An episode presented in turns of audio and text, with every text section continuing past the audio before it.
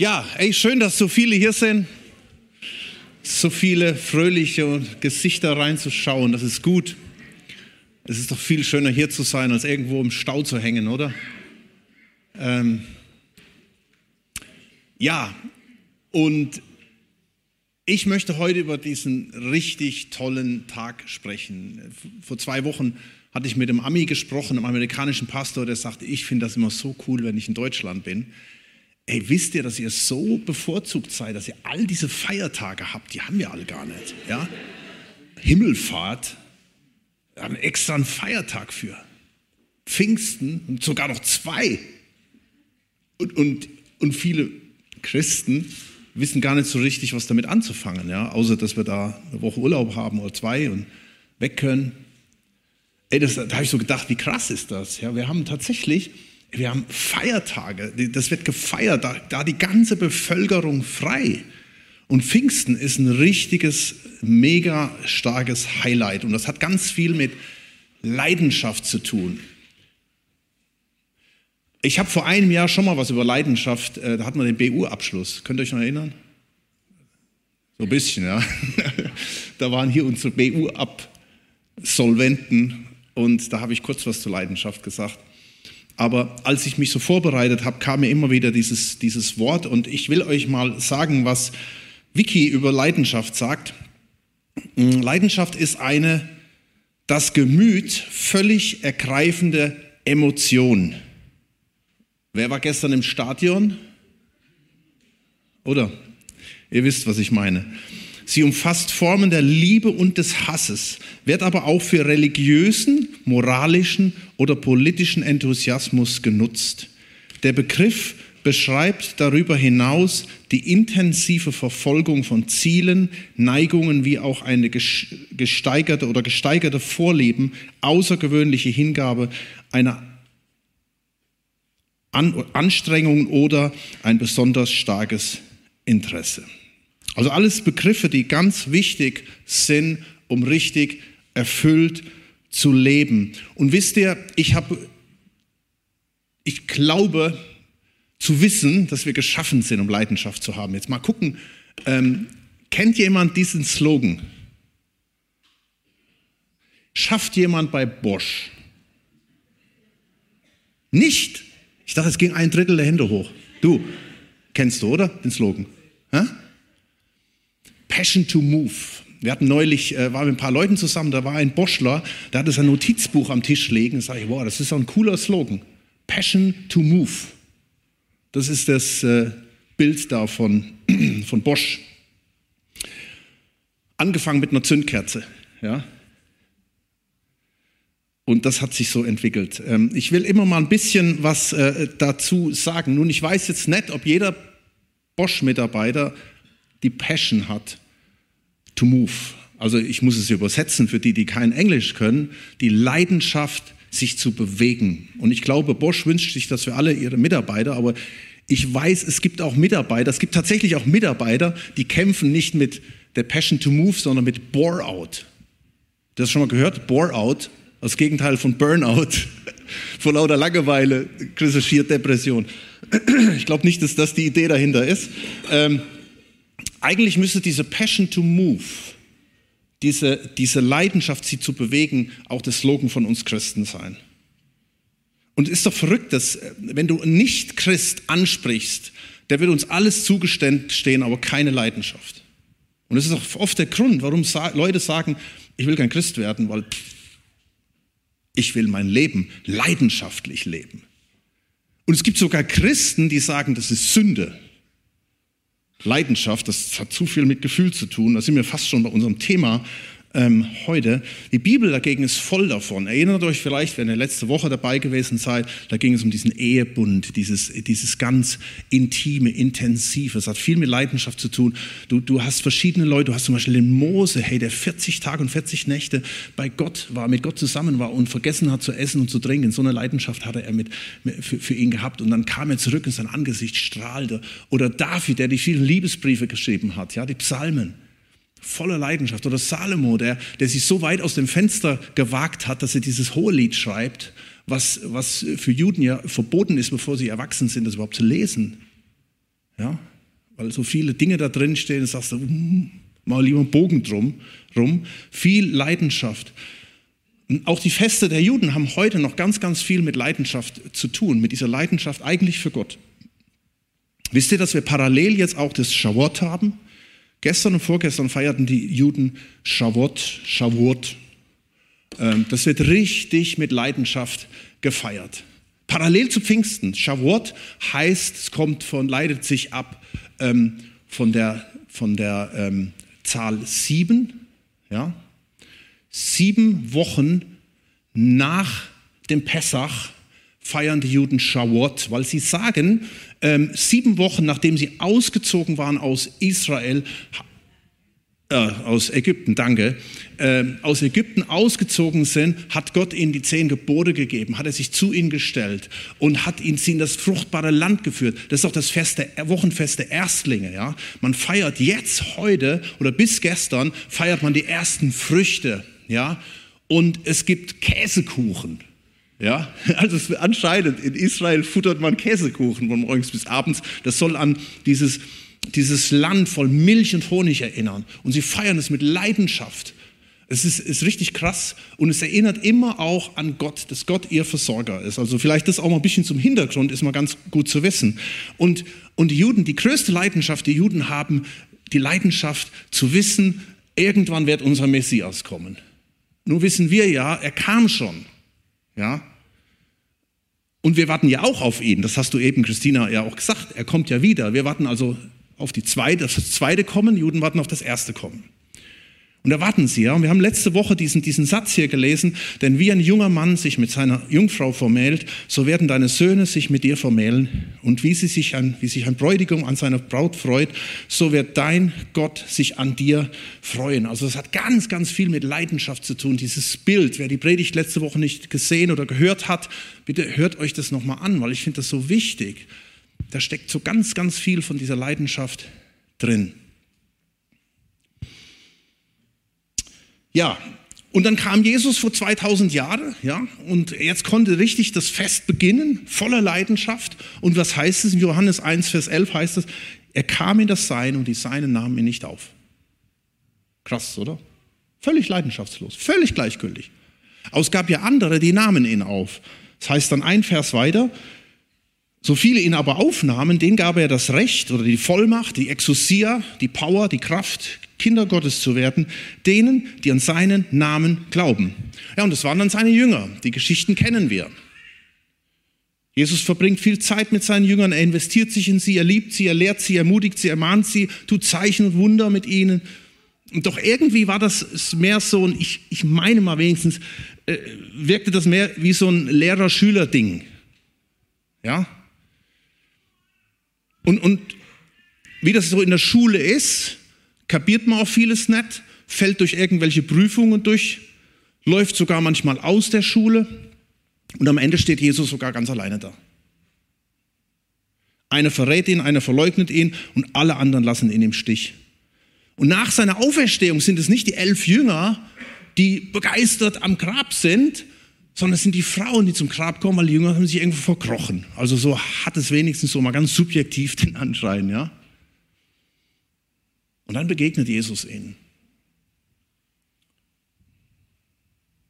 Und dann passiert noch was, auch mal so als Hintergedanke, nur mal, dass wir so ein bisschen den Hintergrund sehen. Dann passiert was, in Johannes 20, Vers 22 heißt es dann, da kommt Jesus zu ihnen und dann redet er zu ihnen, sie verstehen das, ihnen gehen plötzlich sämtliche Kronleuchter auf. Und es heißt in Johannes 20, Vers 22, und nachdem er das gesagt hat, da hauchte er sie an und sprach zu ihnen, empfangt Heiligen Geist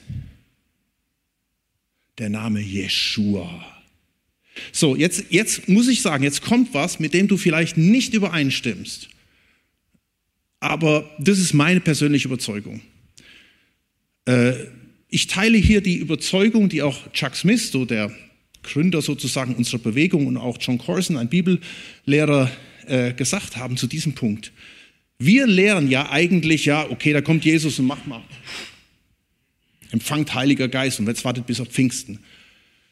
Äh, sie sagen Folgendes. Ab diesem Zeitpunkt waren die Jünger wiedergeboren.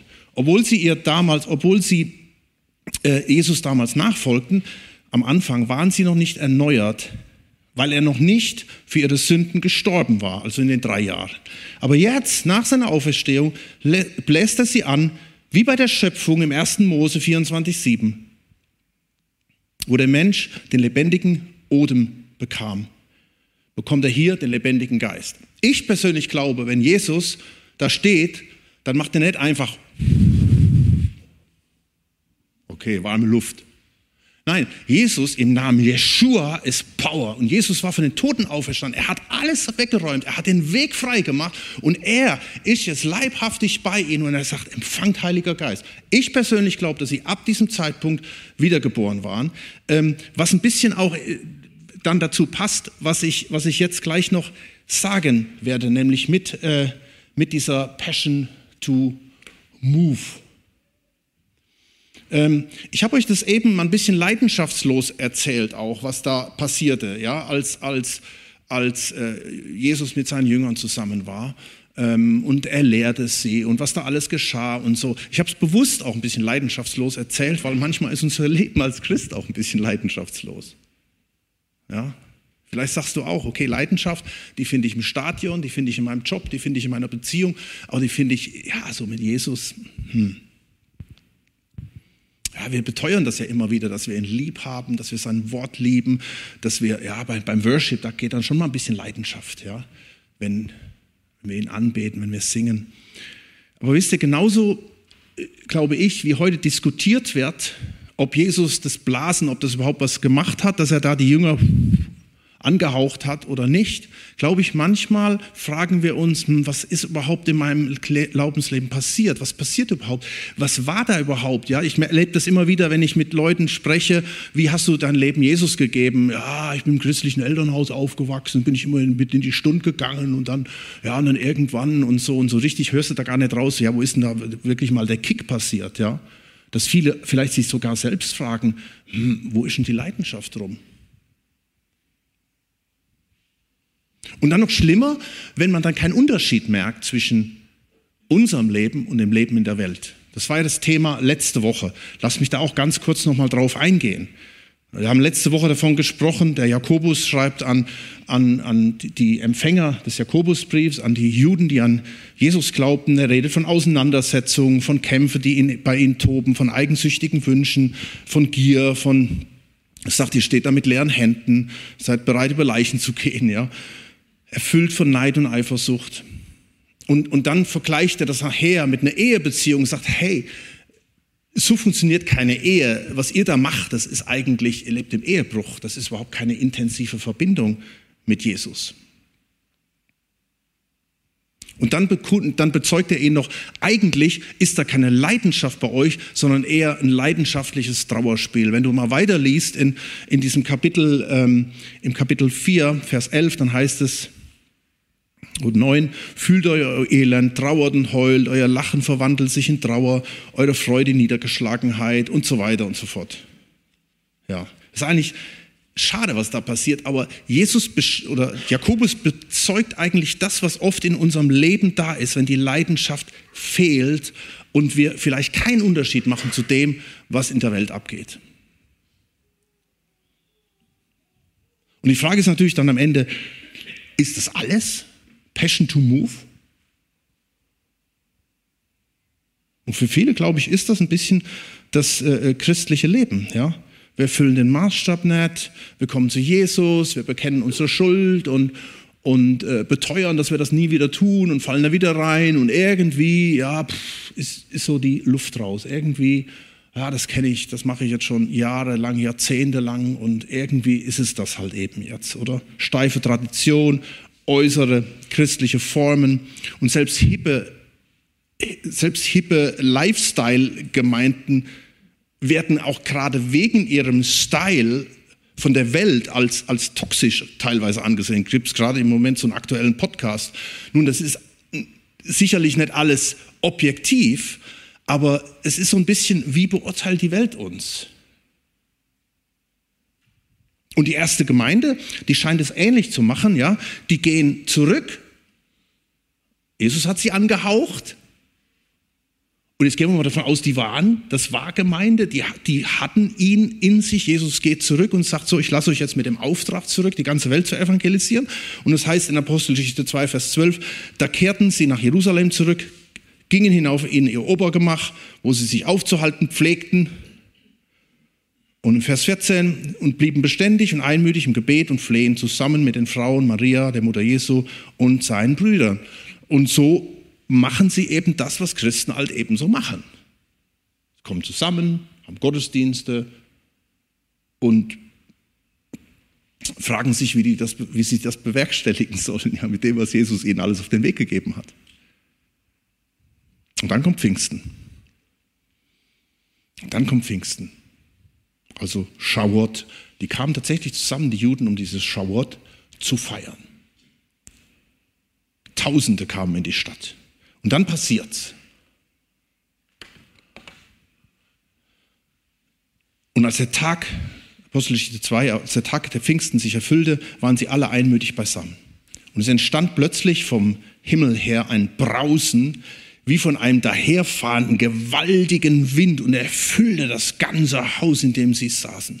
Und es erschienen ihnen Zungen wie von Feuer, die sich zerteilten und sich auf jeden von ihnen setzten. Und sie wurden alle mit dem Heiligen Geist erfüllt und fingen an, in anderen Sprachen zu reden, wie der Geist es ihnen auszusprechen gab.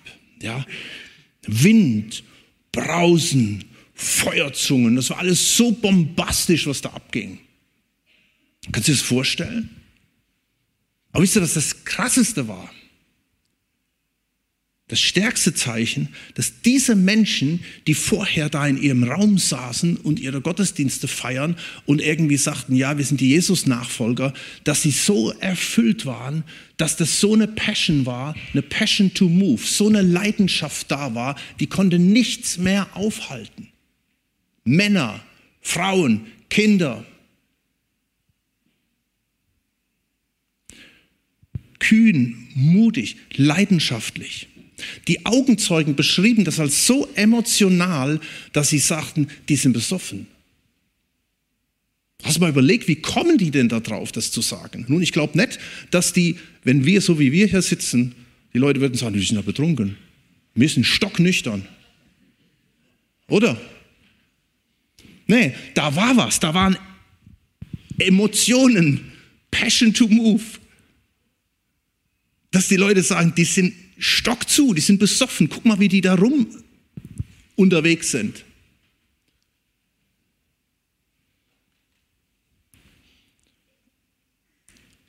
Es heißt später, ihr Zusammensein war geprägt, Vers 46, von überschwänglicher Freude und aufrichtiger Herzlichkeit. Das war so richtig, es hat so richtig geknallt bei denen. Und von dem Zeitpunkt an ist Feuer in der Beziehung mit Jesus. Und immer wieder, und das ist ganz wichtig jetzt, und immer wieder fällt der Heilige Geist durch die ganze Apostelgeschichte immer wieder neu. Sie wurden erfüllt im Heiligen Geist. Sie wurden getauft im Heiligen Geist. Und dann kommt Paulus oder Petrus irgendwo hin und die haben noch nie was vom Heiligen Geist gehört. Da ist die Rede von Jüngern, von Nachfolgern von Christen, also die schon mit Jesus unterwegs waren. Auch Heiliger Geist kann man da nicht. Und, und dann legt Petrus in die Hände auf und sie werden erfüllt im Heiligen Geist. Und wieder Begeisterung, Gaben, Auswirkungen. Und das beschreibt dann diese Liebesbeziehung. Ja, wenn wir, da kommen wir wieder zurück, die Parallele zu letzter Woche mit dieser Ehe, mit, mit, mit der Intimität, haben wir ja gesagt. Ja. Ähm, wenn, wenn dann Hohelied äh, steht, in Hohelied 8, Vers 6, die Liebe ist stark wie der Tod und ihr Eifer unbezwinglich wie, bezwinglich wie das Totenreich. Ihre Glut ist Feuerglut, eine Flamme des Herrn. Große Wasser können diese Liebe nicht auslöschen und Ströme sie nicht ertränken. Ein Feuer, was du nicht löschen kannst. So krass, oder? Das passierte da an Pfingsten, das zog sich durch die ganze Apostelgeschichte und das wird beschrieben in den Briefen, dass das was Normales ist. Pfingsten, das Fest der Leidenschaft. Pfingsten, man könnte auch sagen, die Sehnsucht des Vaters zu seinen Kindern, da kommt was zusammen. Oder Pfingsten, die Sehnsucht des Bräutigams nach der Braut. Das ist wie so eine Hochzeit, die da, die da äh, passiert. Und das beschreibt das auch letzte Woche, was, was äh, Jakobus sagt dann, der Vers 5, oder meint ihr, die Schrift sagt ohne Grund, leidenschaftlich, mit leidenschaftlichem Eifer sehnt sich Gott danach, dass er den Geist, den er uns Menschen eingepflanzt hat, dass wir damit verbunden sind, dass wir ihm ergeben sind, dass da diese Connection, diese Sehnsucht des Bräutigams mit seiner Braut da ist, die voll emotional ist, voll tief da ist. Plötzlich geschieht hier Pfingsten. Sie wurden vom Heiligen Geist erfüllt, fingen an, in anderen Sprachen zu reden, wie der Geist es ihnen auszusprechen gab. Ihr Leben war geprägt von Freude und aufrichtiger Herzlichkeit. Ja? Ich möchte so, so diesen Slogan, das noch so ein bisschen modifizieren. Passion to move, Leidenschaft sich zu bewegen, Leidenschaft, der Heilige Geist. Und das ist etwas, was kein Firmenslogan ist die Firma wünscht sich das für ihre Mitarbeiter. Sie wünscht sich das, dass ihr Produkt dafür bekannt ist, dass sich das verbreitet. Aber das ist etwas, was das Slogan eigentlich ist für uns als seine Nachfolger. So soll das eigentlich sein. So sollten wir eigentlich unterwegs sein. Und wisst ihr, was ich so krank finde an der Stelle? In dieser Erfahrung, die in Apostelgeschichte 2 passiert, passierte, ähm, und wie wir gesagt haben, die sich wieder und wieder wiederholt hat, einfach wegtheologisiert wird. Ich glaube, es ist schon gefährlich zu sagen, das war die Geburtsstunde der Gemeinde. Ja, das war ein Stück weit die Geburtsstunde der Gemeinde. Ja, und deshalb kam dieser ganze Zirkus da, ja. Und dann sprachen die in, in, in fremden Sprachen, damit alle das verstehen konnten. Und dann war das aber weg. Ja, dann passiert zwischendurch dann auch noch mal was. Da hat Gott halt eben auch noch mal ein Zeichen gegeben, dass das Evangelium dann immer weiterging. Aber dann war das weg. Nein, ist falsch. Das ist wie dieses, äh, wir haben eben gesagt, hier, große Wasser können diese Liebe nicht auslöschen, Ströme sie nicht ertränken. Wenn du genug Wasser auf das Feuer kippst, über Jahre, über Jahrzehnte, über Jahrhunderte, dann ist es irgendwann aus. Und in unseren christlichen Kreisen, ich bin jetzt lange genug auf diesem Planet und lange genug in der christlichen Szene, da wird so vieles wegtheologisiert. Ja, ich denke immer an dieses, an dieses Ashbury, als es losging, Ashbury Revival, ja, und es stand in der Idee zwei Wochen später, deutsche ähm, Spezialisten erklären, was es damit auf sich hat. Und dann kommen diese ganzen Who is Who, ja, die man so, so kennt, und die erklären dann, dass das, ja, das, das geht auch wieder weg. Und sie werden ja dann bestätigt. Seht ihr, das war ein Monat und das ist jetzt wieder alles, alles normal. Das ist so schade. Wenn die Deutschen, wir sind ja alle Spezialisten, wir können ja sowieso die ganze Welt erklären, oder? In der Politik, in der Wirtschaft und überall. Und als Christen können wir das auch super gut. Und noch zumal, wenn es nicht in mein theologisches Konzept hineinpasst. Jesus spricht davon. Er, er, er hat, interessant, er hat äh, so dieses Traurig und diese Freude so nebeneinander gestellt. Er hat zum Beispiel den Jüngern gesagt, im Johannes 16 kannst du es nachlesen, er sagte, ihr werdet eine kleine Zeit noch traurig sein. Ja, dann bin ich nicht mehr bei euch. Aber dann wird der Heilige Geist auf euch kommen und dann werdet ihr euch freuen. Und dann sagt er im Johannes 7, Vers 38, was dann passiert. Wisst ihr, ihr werdet erfüllt werden im Heiligen Geist. Einmal und wieder und wieder. Und dann heißt es, es werden Ströme lebendigen Wassers aus euch rausfließen. Das wird sich verbreiten. Nicht aus eurer eigenen Kraft. Das haben wir letzte Woche gesehen bei den, bei den Jakobus, ja. Das waren genauso Normalos wie du und ich. Jakobus bezeugt ihnen das. Aber er sagt gleichzeitig auch, ihr braucht diese Kraft aus der Höhe. Ihr braucht die Weisheit von oben. Ihr müsst euch dem ausstrecken. Ähm, ich will euch mal das ein bisschen zeigen anhand unserer Väter, ja, unserer Vorväter, wie die damit umgegangen sind. Äh, wir hatten ja, wir hatten ähm, in unserer, hier, in die, hier ist das so ein bisschen der Bible Belt des Südens, ja, so dieser geistliche Speckgürtel. Und wo ich herkomme, da oben im Siegerland, da ist auch einer. Also es gibt eigentlich so zwei durch Deutschland durch. Nur das ist Vergangenheit, das war mal vor 100 Jahren. Ja, da ist nichts mehr viel mit Speck. Äh und da ist richtig was passiert. Und dann lesen wir auch viele Bücher von, ja, die Menschen haben Buße getan, sie sind umgekehrt, sie haben Jesus gesucht, sie haben das Wort Gottes lieb gehabt, es war nur noch von Jesus die Rede und, und das sind wirklich viele Dinge passiert. Und wenn du mal diese Bücher genau analysierst, dann findest du irgendwo in dem Kapitel irgendwo drin, ja, da gab es so ein paar extreme Spinner, die sind dann doch ein bisschen emotional übers Ziel hinausgeschossen, ja. Aber das hat sich dann auch erledigt. Und wenn du mal guckst, Moment, was hat es denn mit diesen religiösen Spinnern auf sich gehabt?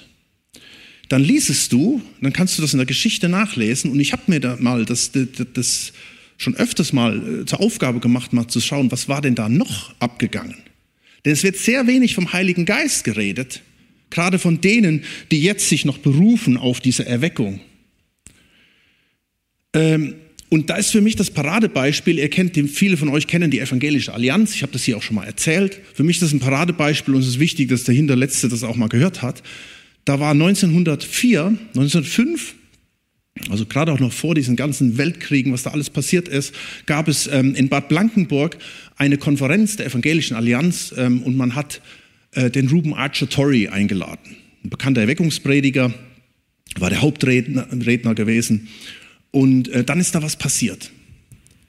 Während die Konferenz stattfindet, nichts Spektakuläres, waren, kamen ganz viele Leute zusammen, keine Ahnung, tausend, es waren viele Pietisten gewesen aus Landeskirchen, aus den entstehenden Freikirchen, die kamen zusammen. Und während diese Konferenz äh, da passierte, berichten einige Augenzeugen, das, das sind Namen, die sind bekannt, auch in der christlichen Szene bis heute. Einer war der Eugen Edel, der beschreibt es folgendermaßen. Nachdem Dr. Torrey in der Bibel niedergelegt, niederlegte, ähm, die Bedingung für die Taufe im Heiligen Geist, uh, da wird schon wieder spooky, wenn ich das auch sage hier, ähm, ließ er die sich erheben, die bereit seien, alles, auch das Liebste und das Beste daran zu geben, um von Gott alles zu empfangen. Viele hunderte Kinder Gottes erhoben sich im Saal. Torrey betete nun, dass der Heilige Geist herabfallen möge auf alle Verlangenden von mir kann ich nur sagen, dass ein wunderbarer, sanfter Feuerstrom von oben herab über mich kam. Und es war mir, dass wenn ich meine verdeckte Augen geöffnet hätte, würde ich eine Feuerflamme durch den ganzen Saal sehen. Hey, das waren richtige Hardcore-Pietisten gewesen, ja die jetzt nicht unbedingt so die emotionalsten waren. Und er beschreibt das so. Ein anderer Pastor, der Jonathan Paul, einer der bekanntesten Evangelisten der deutschen Gemeinschaftsbewegung damals, sagte Folgendes. Da kam der Augenblick, wo der Geist Gottes mir zeigte, ich sollte, indem ich Jesum anschaute, ihm das Vertrauen schenken, dass er mein zweiter Adam sein werde. Das erkläre ich jetzt nicht noch groß, ähm, so ein bisschen auch altdeutsch, ja dass ich den ersten Adam, also die Sünde eigentlich, nicht wieder zu sehen bekäme. Ich tat das im Glauben und das Ergebnis war, ich habe ihn seitdem nie wieder gesehen. Also da, da passiert was. Und dann gab es dieses Allianzblättle, ja, so dieses Blättchen, was, was so dann verbreitet wurde in ganz Deutschland. Und da hieß es in 1906, wer in solchen Zeiten dem Geist Gottes noch widerstrebt und ihn betrübt, der zittere vor der Majestät des Heiligen, der seine Gegenwart in einer Weise kundtut, wie es seit den Tagen der Apostel noch nicht wieder geschehen ist. Elias Schenk sagt dazu, die Bewegung ist von Gott. Seit 50 Jahren warte ich auf die, den, den Heiligen Geist, die Geistesgaben und freue mich, dass der Herr in unserer Zeit antwortet. Die Bewegung wird weitergehen.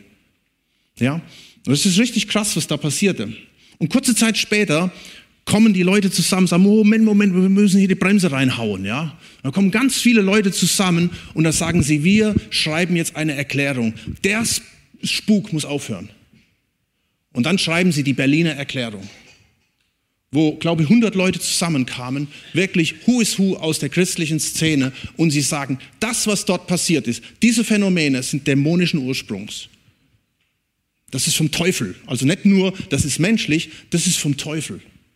Und wisst ihr, seit dieser Zeit war ein Deckel auf der, man kann fast sagen, auf der gesamten Bewegung. Es ging wie so ein, so ein Cut durch die Zeit. Ich kann mich noch erinnern, als junger Mensch, dann war, war so das spürbar, so die, dieser, dieser Grabenkampf. Da waren die, die Charismatiker und die Pfingstler und da waren die Pietisten und die Evangelikalen, die treu im Wort sind.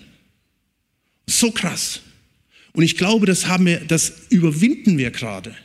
Oder das haben wir vielleicht auch schon überwunden. Aber das, ich sage das ganz bewusst, es ist wichtig, dass wir wieder neu diese Angst hinter uns lassen, uns öffnen für den Heiligen Geist. Und ich habe auch keine Scheu davon zu sprechen, dass wir von der Taufe im Heiligen Geist sprechen. Und ich weiß, da kriegt, wenn ich das Wort Taufe im Heiligen Geist anspreche, dann, dann kribbelt es bei mir. Weil es früher, das war verboten, sowas anzusprechen. Weil das sagen nur gewisse Kreise. Aber wisst ihr was, das ist so, so wichtig. Taufen heißt einzutauchen. Tauchen, taufen heißt, diese Passion to move zu erleben wegzukommen von diesem, von diesem Boden, auf dem wir, sicheren Boden, auf dem wir draufstehen und uns zu öffnen für das Wirken im Heiligen Geist.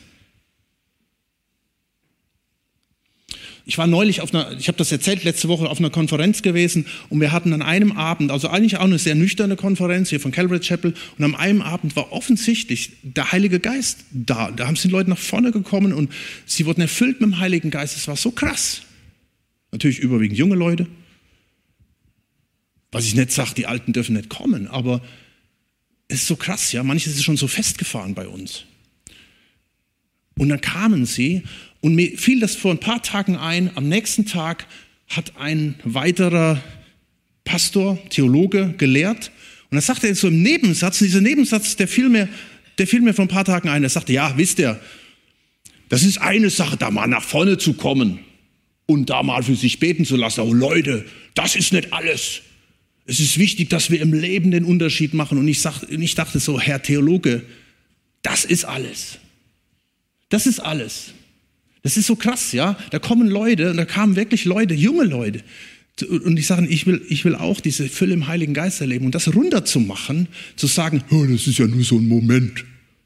Für mich waren es die Momente, die mein Leben zur Veränderung gebracht hatten. Wisst ihr, die, die, die Momente, wenn ich, als ich da mit 20 das erste Mal gebetet habe, Heiliger Geist, erfülle mich. Oh, was passiert jetzt? Es ist was passiert. Ich war, ich habe gemerkt, dass da eine neue Begeisterung in mich rein und das, das hat sich so festgesetzt für mein ganzes Leben. Und ich habe dann auch gesagt, dem, dem Pastor da in, in, in der Gemeinde, ich gesagt, hey, es ist so wichtig, dass die jungen Leute, die jetzt nach vorne gekommen sind, dass ihr ihnen das auch weiter zusprecht. Das ist, war ein wichtiger Schritt, wenn sie da teilweise auf den Knien waren und geweint haben. Das ist so wichtig, das anzunehmen. Darum spricht man auch von der Taufe im Heiligen Geist für viele auch, die das das allererste Mal erleben und diese Angst überwinden, genauso wie bei der Taufe im Wasser, ist genauso ein Thema. Da haben viele einfach Angst, das zu überwinden, Traditionen zu überwinden. Ja, aber meine Eltern haben gesagt, ich darf mich nicht taufen lassen, weil du bist ja schon als Kind. Das ist ein anderes Thema. Aber beim Heiligen Geist ist es ähnlich. Und lasst uns diesen Feiertag gebührend feiern, solange wir diesen Feiertag haben. Und ich finde das so cool, dass wir einmal im Jahr wenigstens diesen Feiertag haben und so sagen, so. Und ich frage mich, habe ich jemals schon mal gesagt, Heiliger Geist, ich möchte voll eingetaucht werden. Ich möchte das erleben, was die ersten Christen, was die ersten Christen hier erlebt haben.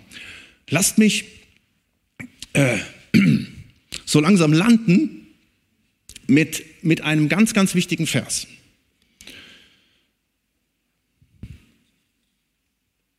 Ne, ich will noch kurz was anderes sagen.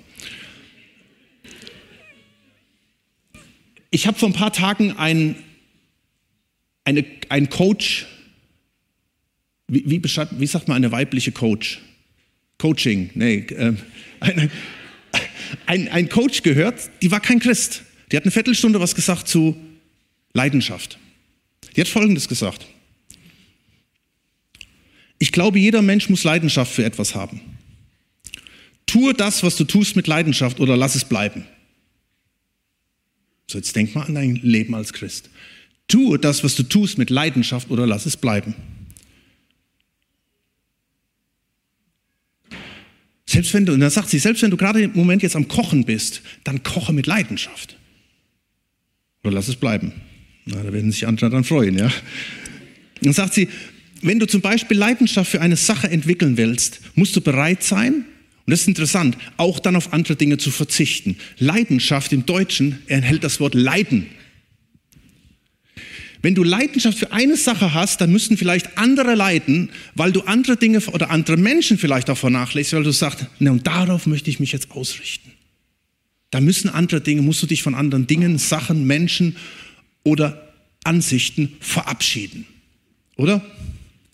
Also das ist, das beinhaltet natürlich auch Leiden und Opfer. Du musst bereit sein, auf Dinge zu verzichten, die dieser Leidenschaft den Weg stellen. Und dann sagt sie zum Schluss, du bist verantwortlich, dass Leidenschaft in dein Leben kommt, nicht die anderen. Das hat mich so entlastet als Pastor. Das hat mich so entlastet für die Predigt heute. Weil ich bin nicht zuständig für deine Leidenschaft. Ich bin nicht dafür zuständig, dass du Leidenschaft entwickelst. Dass du sagst, okay, die Predigt war okay oder gut und jetzt bin ich auch leidenschaftlich. Nein, du bist für deine Leidenschaft zuständig. Ich bin für meine Leidenschaft zuständig. Und wisst ihr, Jesus, jetzt kommt ein, jetzt kommt ein echt ein heftiger Vers. Jesus sagt in Offenbarung 3, Vers 15, und wer weiß, Laodicea und so weiter, sagt er was Interessantes. Er sagt, ich weiß, wie du lebst und was du tust. Ich weiß, dass du weder kalt noch warm bist. Wenn du doch das eine oder das andere wärst. Und dann sagt er weiter, und das zitiere ich jetzt nicht eins zu eins, sondern ich sage, was er dann weiter sagt, was er damit sagen will. Aber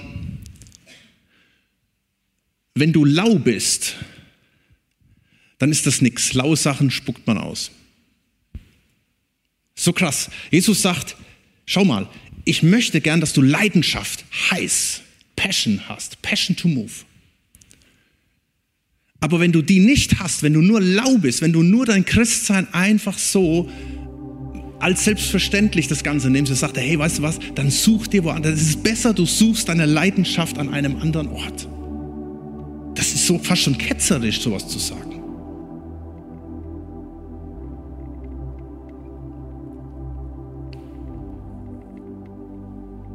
Jemand sagte mir mal Folgendes.